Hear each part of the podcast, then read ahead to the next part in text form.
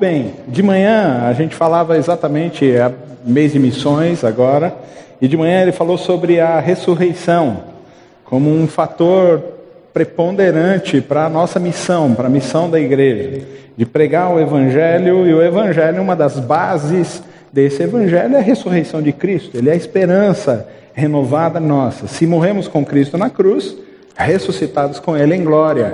Essa é a nossa esperança. Então, por isso que nós nos identificamos com a cruz e pregados nela, junto com Jesus, sabemos que ressuscitaremos com Ele e é nisso que nós vivemos. A nossa esperança está nisso. Mas nós vamos falar sobre mais alguma coisa desse negócio que é a missão da igreja e o que, que realmente Jesus veio fazer aqui e o que a gente precisa pregar, o que a gente precisa levar para as pessoas que Jesus tem dito para nós. Abra sua Bíblia aí em Mateus no capítulo 5. É um texto bastante conhecido de todo mundo, eu espero que sim, não é? Até quem nunca leu esse texto já deve ter ouvido algum tipo de palavra sobre ele. A gente está falando sobre o Sermão do Monte, ou o Sermão da Montanha. Jesus com os seus discípulos todos reunidos aí, e grande multidão. A gente não pode entender o texto que do capítulo 5 até o capítulo 7, que é o Sermão da Montanha, que Jesus simplesmente sentou lá e numa tarde ensinou tudo isso. Era como uma escola dominical. Ele sentou e ele ia ensinando. E como quem tem autoridade, isso era o ponto primordial. Mas o comecinho, que a gente chama aí de bem-aventurados, e bem-aventurados quer dizer felizes, ele está começando a dizer que chegou alguma coisa. E por causa da chegada desta alguma coisa, sua vida vai se alterar completamente. A gente vai lembrar que a gente tem uma, uma lógica no capítulo 5, 6 e 7. No capítulo 5, que é esse que a gente está lendo, logo aí no comecinho, nas bem-aventuranças, ele diz, chegou o reino de Deus. Agora o reino chegou. Ele é Senhor. Ele vai reinar sobre todas as coisas. E isso vai alterar a sua vida. Ele faz uma distinção entre todos os que estão ouvindo e os discípulos. E ele diz que existe felicidade e alegria tanto para os discípulos, aqueles que se entregam a caminhar com Cristo e fazer a obra dele verdadeira na terra, e aqueles que simplesmente é, caminham e acreditam em Jesus e gostam e entendem e entregam sua vida para ele de alguma maneira. Logo depois da chegada do reino de Deus, você vai ver, perceber aí na sua Bíblia que o próximo texto é sal da terra e luz do mundo, não é isso? Tem isso aí na sua Bíblia? Só para os que trouxeram Bíblia. Não é? O próximo texto é exatamente isso. Por quê? Porque a chegada do reino de Deus vai alterar completamente a sua vida. E você vai passar a ser sal da terra, luz do mundo. E logo o próximo texto é. Qual é o próximo texto? Lembrem aí? Ah, Jesus fala da lei, porque ele está anunciando a tarefa que ele veio cumprir. Eu não vim abolir a lei, mas vim cumprir. Porque quando ele cumpre, ele passa a ser senhor da lei. E como senhor da lei, agora eu, nova criatura em Cristo Jesus, estou coberto, como debaixo de um guarda-chuva. A lei continua vigente, ele não veio abolir a lei. E ela continua condenando os que não estão em Cristo Jesus. Os que estão agora em Cristo Jesus, e essa é a missão dele, a lei já não consegue me alcançar. Como um guarda-chuva, quem está fora do guarda-chuva, a chuva continua molhando. A lei continua vigente, ela continua condenando o processo todo. Mas os que estão agora em Cristo Jesus já não sofrem com a punição que a lei coloca para nós. Deixa eu arrumar aqui o, o trem. Melhorou agora? Muito bem. E logo depois ele vai começar a falar sobre ah, como funciona esse negócio do reino que chegou agora. Vai falar sobre homicídio, sobre adultério, sobre oração. Ele vai falar toda sobre a nossa religiosidade, como a gente vive. Uma das coisas que ele diz aí no, no, no, começo, no capítulo 5, ele diz: Antes era olho por olho, dente por dente. Lembra disso? Regrinha de ouro, né? Olho de ouro, de olho por olho, dente por dente. Por que, que ele fala isso? Parece que as pessoas deturparam a regra. A regra era uma regra de justiça. Um olho por um olho. Não um olho por uma vida. Não um olho por uma perna. Ah, o cara me furou o olho, eu vou lá e arranco o braço dele. É justiça isso? Não, um olho por um olho. Isso é justiça. Mas a maldade dos seres humanos, a gente começou a entender então que se o cara me fura um olho, eu tenho o direito de furar o olho dele. E a gente começou a pegar o princípio de justiça e perverter esse princípio como um princípio de vingança. Ele me furou o olho, eu vou furar o dele também. A gente começou a deturpar tudo. E Jesus está falando: ei, queridos, vocês entenderam tudo errado. Antes era olho por olho, dente por dente, lembra? E agora? Ah, ore pelos seus inimigos. Porque o reino chegou. E ele é subversivo. E ele vai mudar tudo. Ele vai mudar completamente a nossa vida. Ele vai mudar a lógica do mundo, porque a lógica era essa. O cara bateu em você, vai lá e dá uma porrada na cara dele. O cara furou seu olho, ah, você vai lá e arranca os dois braços dele. Chuta ele para fora. E ele está falando, não, peraí, vamos alterar as coisas. Agora ore pelo seu inimigo. Se alguém te bater na face, oferece para ele a outra. Percebe? Ele começa a pegar o que era a lei, e a lei falava, não adulterarás. E ele diz o quê? Aquele que simplesmente olhar para uma mulher que não é sua, com um olhar impuro, já pecou. Ele amplia o processo. Quando o reino de Deus chega, parece que ele piora a nossa condição. Porque agora eu sou regido pela lei do amor. E olha como a gente deturpa as coisas. Todo mundo aqui agora está na era da graça, correto? Depois da cruz de Cristo, ressurreição, morri com Ele, vou ressuscitar com Ele em glória, estou na era da graça, estou bem, agora eu vivo regido pela lei do amor. E piorou tudo. Porque antes era externo. A lei falava não vire aqui, eu não virava, beleza, cumpri a lei, não cumpri? Não posso ser condenado, eu cumpri a lei.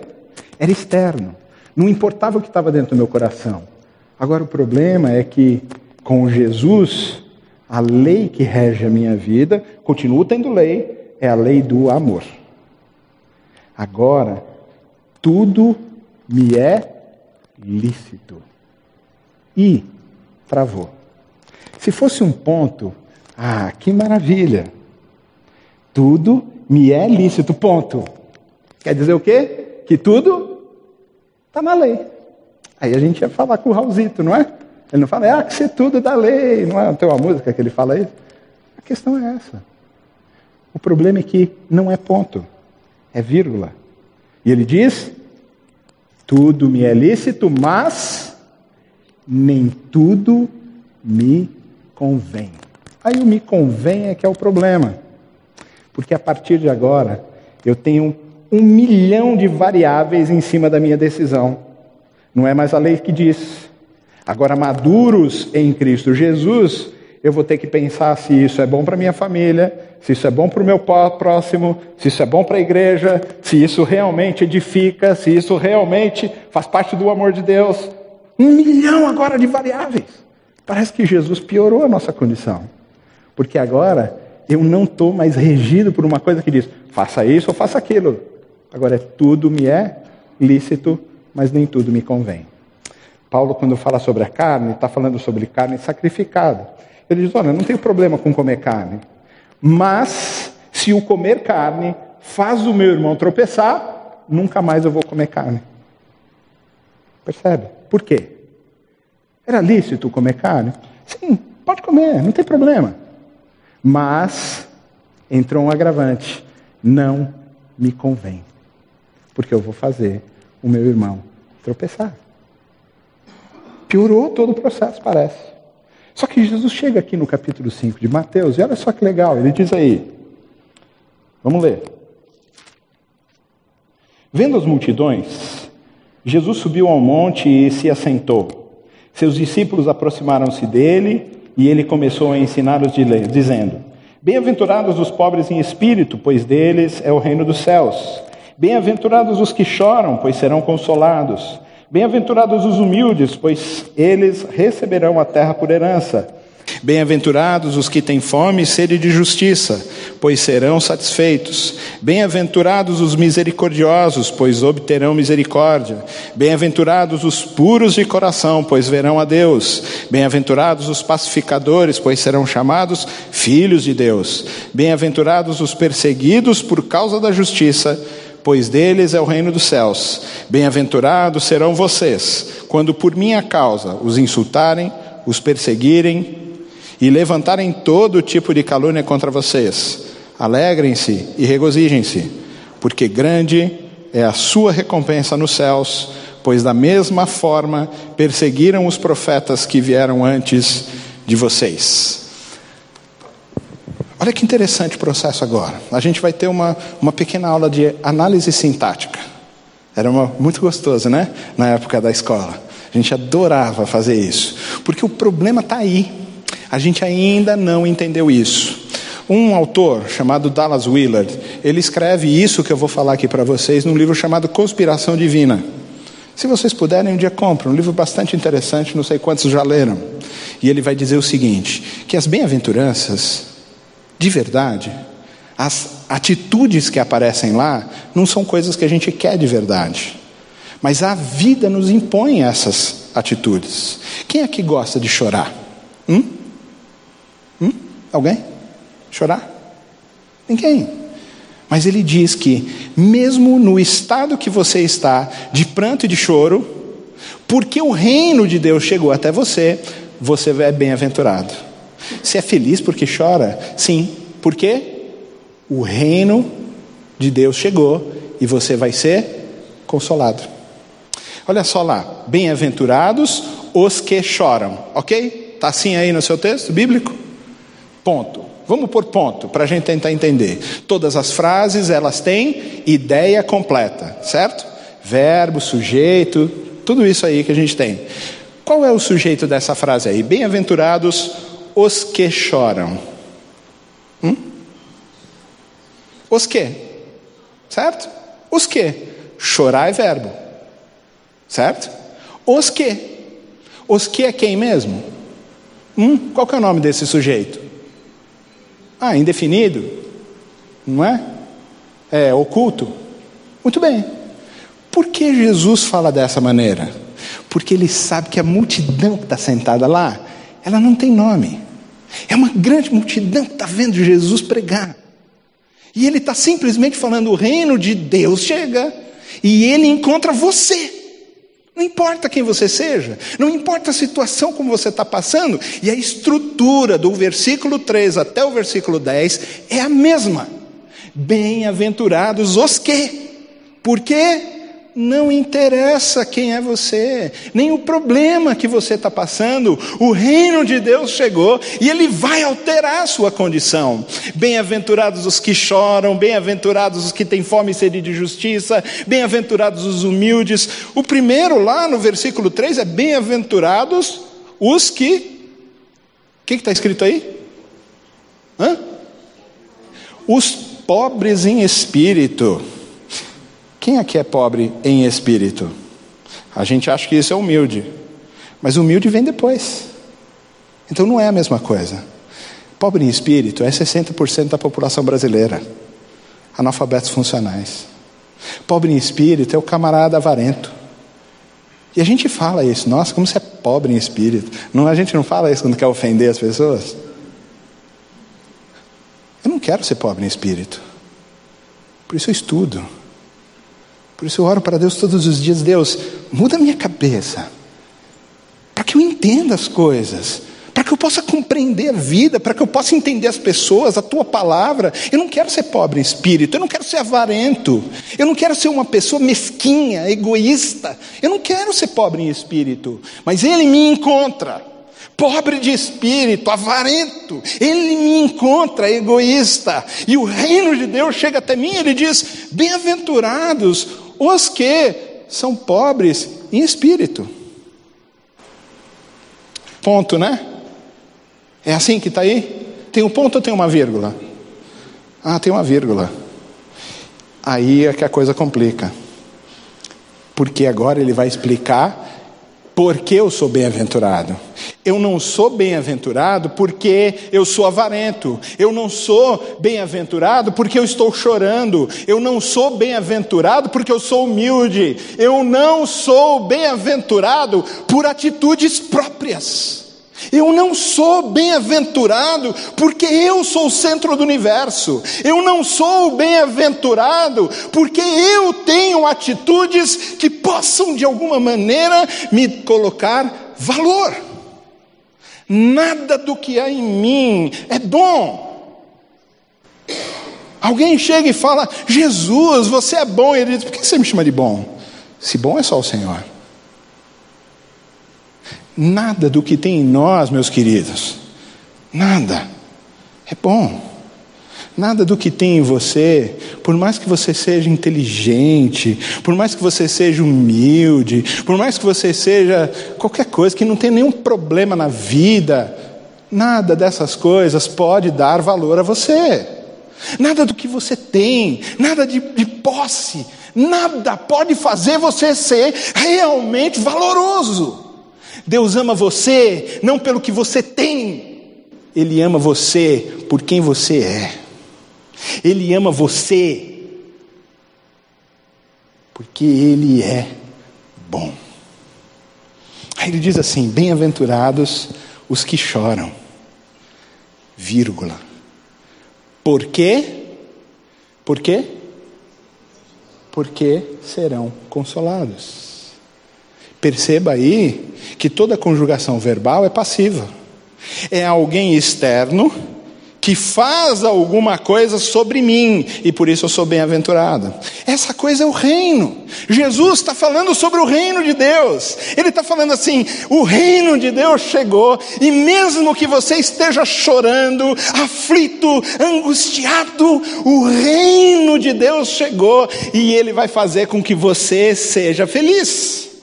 Ele pode fazer isso. E ele diz: bem-aventurados ou felizes os que estão chorando agora, porque o reino de Deus chegou e ele vai consolar você. Porque o reino de Deus chegou e ele vai te dar a terra como herança.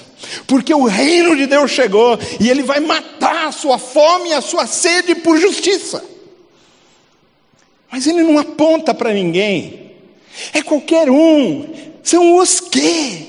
É oculto, é indeterminado, ele não define, porque naquela grande multidão, as pessoas estão em estados diferentes de espírito, em momentos diferentes da sua vida. Muitos dos que estavam lá perderam parentes e estão chorando de dor, de angústia, como nós aqui nessa noite. Muitos de nós aqui estão realmente bravos com a política brasileira, querendo justiça. Muitos de nós aqui, assim como muitos dos que estavam lá, com estado de espírito diferente, Jesus disse para eles, assim como diz para você, vocês são felizes, porque o reino de Deus chegou e ele vai mudar a sua vida porque o reino de Deus chegou e ele vai alterar a sua estrutura de vida. Quer mensagem melhor do que essa? Para gente que está nas nossas condições precárias, de homens e mulheres pecadores, afastados do amor de Deus, abandonados, rejeitados, completamente jogados no mundo. Aí vem Jesus e diz: O reino de Deus chegou.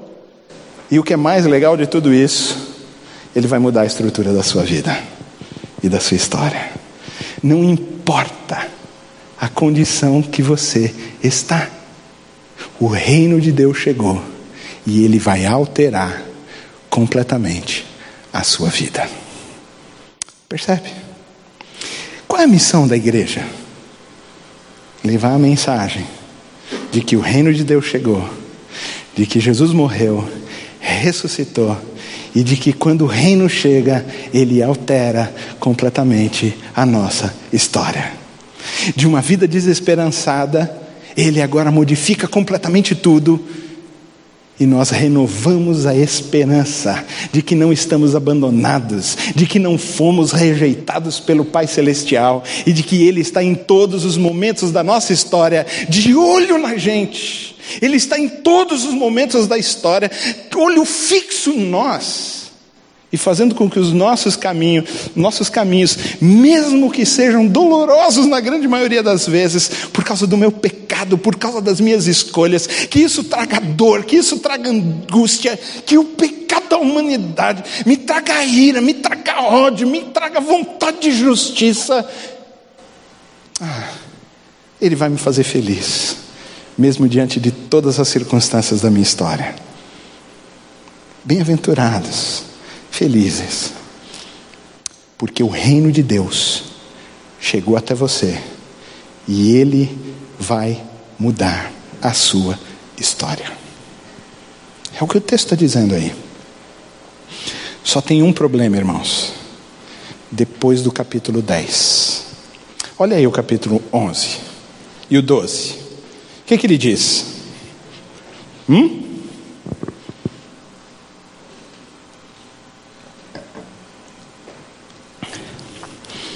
Bem-aventurados serão? Hã? O que está escrito aí? Quem trouxe Bíblia? Levanta a mão. O que está escrito aí? Bem-aventurados serão? Vós. Bem-aventurados serão vocês. Opa, peraí. Não era oculto? Não era indefinido? Não era? Agora não é mais. Agora ele está dizendo assim: Parece até que ele está olhando nos olhos do camarada. Ele está dizendo assim: Bem-aventurados serão vocês. Bem-aventurado é você. Bem-aventurado você que escolheu caminhar com Cristo. Bem-aventurado você discípulos de Jesus, homens e mulheres que decidiram caminhar com Ele, que decidiram ser o próprio Cristo na face da terra, homens e mulheres que decidiram entregar sua vida até que Ele venha a pregar o Evangelho, a mostrar o próprio Cristo para todas as pessoas com seu testemunho de vida. Discípulos, e ele diz: Bem-aventurados serão vocês. Quando? Agora tem uma condição. Quando? Perseguirem vocês, quando mentirem contra vocês. Eita, agora, essa parte a gente queria só a primeira. A primeira é tão mais legal. A primeira é tão jóia, a primeira é tão massa, porque ah, não importa, é passivo. Agora não, ele está falando que o mundo vai odiar você. E o mundo vai odiar você exatamente por quê? Porque ele dá alegria para você, ele dá tranquilidade, ele dá equilíbrio, coisa que o mundo não consegue. Por quê? Porque fica em coisas, fica apoiado no pecado. O mundo não consegue porque está apoiado em suas próprias forças. Mas Ele olha para você e vê você equilibrado, porque toda a sua vida está equilibrada no Senhor. E Ele inveja você. Ele inveja a igreja. Por isso é melhor perseguir o que me dá equilíbrio. E o que, que me dá equilíbrio mesmo? Começa com F e termina com a milha.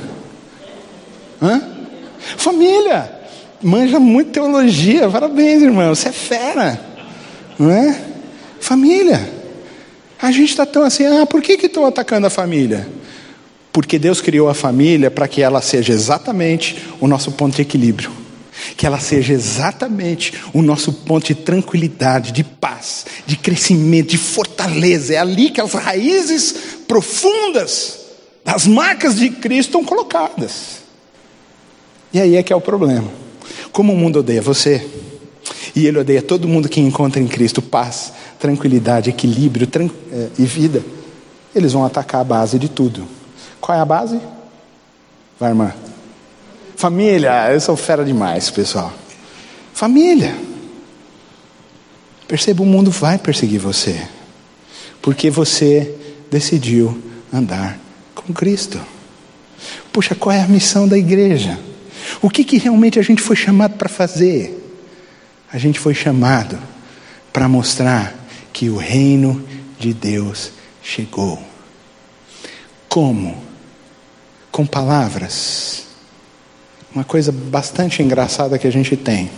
A gente é bem religioso. Não sei quantos vieram aqui de igreja. Eu vim. Eu não me converti na IBNU. E eu também aprendi ceia como memorial. É memorial, é liturgia, ó, oh, a santa ceia do Senhor. Eu também pensei tudo isso. Eu também aprendi isso. Aprendi que só tinha uma vertente para ela, é para a gente fazer em memória. Ponto final. Qual é a finalidade da ceia? Memória. Em memória de mim. A gente até põe, tem igrejas que a gente vai, tem a mesa lá e está escrito em memória.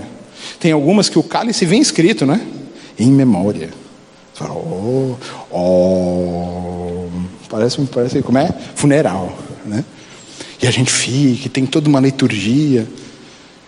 O problema é que a gente ainda não conseguiu perceber que o propósito da ceia não é memória. Memória é o caminho. Todas as vezes que você fizer isso em memória de mim, vocês anunciam a minha morte até que eu venha. Qual é o final? Memória ou anúncio? Qual é o propósito? Memória ou anúncio? Anúncio, não é memória. Eu faço em memória, porque todas as vezes que dois ou mais estão reunidos em meu nome, eu estou no meio. Cristo está presente e nós anunciamos a sua morte.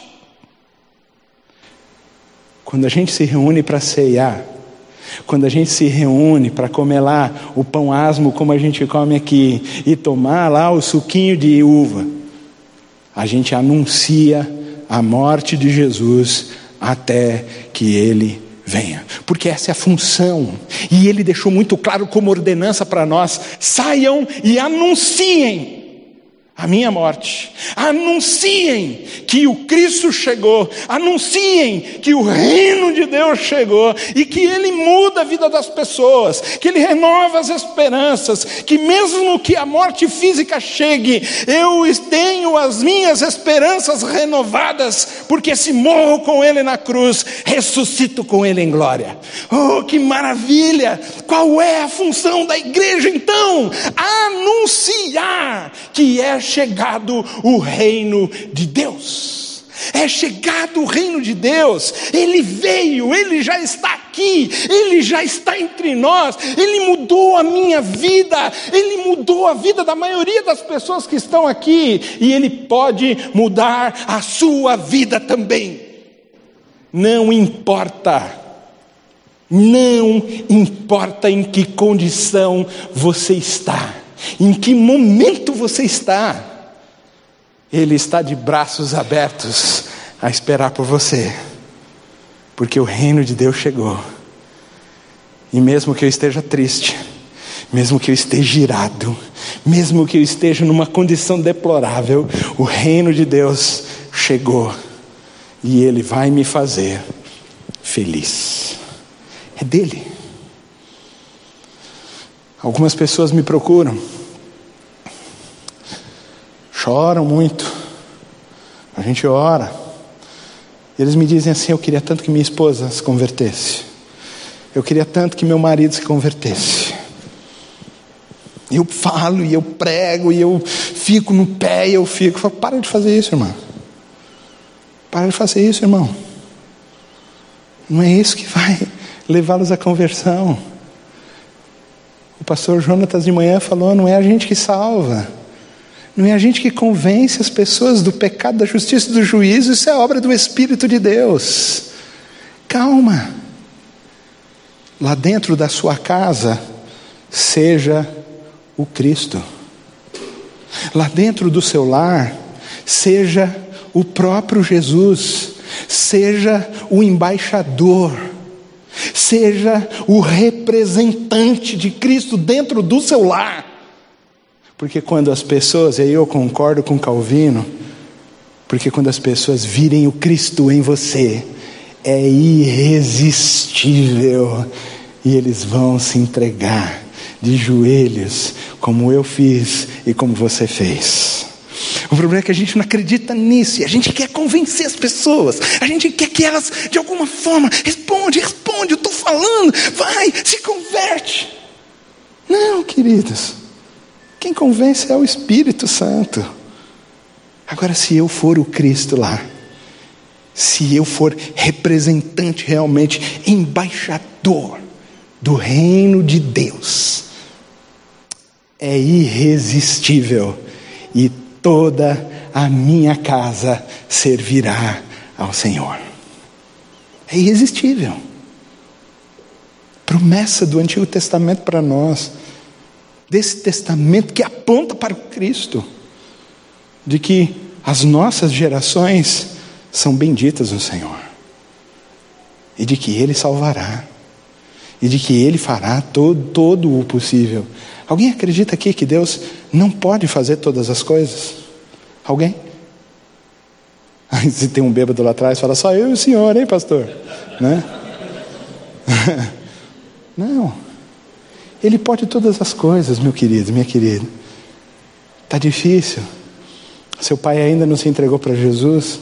Seu marido, sua esposa ainda não se entregou para Jesus. Seja o Cristo para ele. Mostre que o reino chegou. Mostre que diante de todas as angústias da vida, diante de todas as dores, diante de todas as coisas, o reino chegou e ele faz de nós homens e mulheres felizes, bem-aventurados. Seja o Cristo para eles. Qual é a missão da igreja? Ser o Cristo. Mostrar que o reino de Deus chegou e que ele muda todas as condições que Ele muda toda a nossa história, que é Ele quem faz e não nós, que nós confiamos em Deus e que Ele vai salvar aqueles que amamos. É problema dele isso, Ele reservou só para Ele isso, não é para nós. O nosso papel é ser o Cristo diante deles, é mostrar o reino de Deus, é mostrar o amor de Deus, é mostrar a ressurreição de Cristo em nós. O resto é problema dele. Como ele vai fazer? Não sei. Não faço a menor ideia. Se vai ser pela dor, se vai ser pelo amor, se vai pegar pela mãozinha, se vai ajudar através. Não me importa como seja. A única coisa que eu sei é que ele, ele, diante da sua maravilhosa graça, diante da sua maravilhosa misericórdia, diante do seu poder, porque ele me ama ele vai salvar os meus. Eu não sei como. E talvez isso aflija o seu coração. Creia em Jesus de verdade. Creia que o Espírito pode fazer todas as coisas. Seja o Cristo dentro do seu lar e veja Deus mudar toda a história da sua família. Bem-aventurados os que choram, bem-aventurados os que têm fome e sede de justiça, bem-aventurados os humildes de coração, bem-aventurados os que, os que, os que, os que. Bem-aventurado é você, bem-aventurado porque o reino de Deus chegou e muda a sua vida completamente. Qual é a missão da igreja? Ser o Cristo em todos os lugares por onde passar e ver a mão poderosa de Deus erguendo o seu reino, fazendo verdade o seu reino na terra, verdade na sua história e salvando todas as pessoas que cruzarem o nosso caminho. O que eu espero é que você saia daqui nessa tarde convicto de que o reino de Deus chegou, mudou a sua história muda a vida de todo mundo. E que a nossa missão aqui na terra, como igreja, como indivíduo, é ser o próprio Cristo para todas as pessoas que cruzarem os nossos caminhos, para que eles vejam o reino, para que eles vejam o amor do Senhor, para que eles vejam a glória de Deus em Cristo Jesus. E é irresistível, e todos eles, todos, os joelhos se dobrarão diante do Senhor. Feche seus olhos por um minuto. Diga para Ele: que condição você está agora? Lembre-se que você não tem condição de se fazer feliz. Esqueça quem está do seu lado, esqueça que nós estamos no local público. Diga para ele a sua condição. Se você está irado, diga para ele: Pai, eu estou irado. Eu não aguento mais a corrupção. Se você está bravo lá no trabalho, Senhor, eu não aguento mais aquele lugar. Se o problema está lá em casa, com a esposa ou com o marido, diga para ele: Deus, olha o problema que eu estou. Você não tem condição de consertar o seu lar, mas ele tem. E o reino de Deus chegou. O reino do Senhor chegou. Ele é Senhor dentro da sua casa.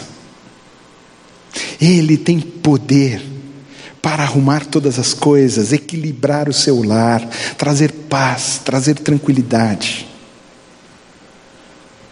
De repente você é entrou aqui hoje, com o coração aflito por causa de doença, ou nos seus familiares, ou com você. Você não pode fazer nada, os médicos não podem fazer nada, os remédios não podem fazer nada. Mas o poder de Deus pode usar você, os médicos e os remédios, para trazer equilíbrio para você, para trazer tranquilidade, para entender qual é a vontade de Deus e saiba o reino de Deus chegou até você e ele muda toda a sua condição. Diga para ele, Pai, olha como eu estou. Para todo mundo eu estou bem. Mas aqui dentro o Senhor sabe. As aflições, as angústias, as dores que eu tenho passado. Diga para Ele, peça para Ele, Pai, me ajuda. Me ajuda, Pai. Me ajuda a mudar minha condição de vida. O reino de Deus chegou, meu irmão e minha irmã, e Ele vai mudar a sua história. Senhor, nós glorificamos o Teu nome, Pai, porque o Senhor é bom. Porque mesmo diante das nossas escolhas erradas, mesmo diante dos nossos pecados, mesmo diante do momento que eu tenho passado agora, aflito, angustiado, com a vida financeira desequilibrada, com a saúde de Deus completamente destruída, vendo amigos, vendo pai, mãe morrerem por causa da doença, sofrerem filhos por causa de doença. Pai, eu te peço que diante de tudo isso que eu venho sofrendo, diante de todos esses problemas que têm me afligido, Deus, eu te peço, Pai, Muda a minha história. Muda a nossa história, Pai. O teu reino chegou e nós confiamos no Senhor. O Senhor tem pregado isso e mostrado para nós. Eu te peço, entra no nosso lar, entra no lar de cada pessoa que está aqui nessa tarde. Muda a história, equilibra os lares, dá harmonia entre pais, entre marido e mulher, dá harmonia entre os filhos faz com que exista tranquilidade, equilíbrio dentro de nossos lares. Que nós estejamos blindados pelo teu amor, pelo teu poder contra todos os ataques que vêm para destruir as nossas casas. E muda a nossa história, Pai. Nós queremos ser sal, nós queremos ser luz. Nós queremos ser nova criatura no Senhor, Pai. Eu te agradeço, simplesmente porque o Senhor é bom. Quanta coisa, Pai, nós temos passado, e como é bom saber que podemos segurar nas Suas mãos. Como é bom saber que o Senhor enxugará de nossos olhos toda lágrima. Como é bom saber que, mesmo no meio das grandes tribulações que a vida nos propõe, nós não estamos sozinhos no Senhor. Muito obrigado, Pai, pela paz que nós encontramos agora, pela segurança que encontramos agora, pelo equilíbrio que encontramos agora no Senhor, porque o Teu reino chegou e Ele mudou, e muda, e mudará completamente as nossas histórias. Eu te agradeço em nome de Jesus. Amém.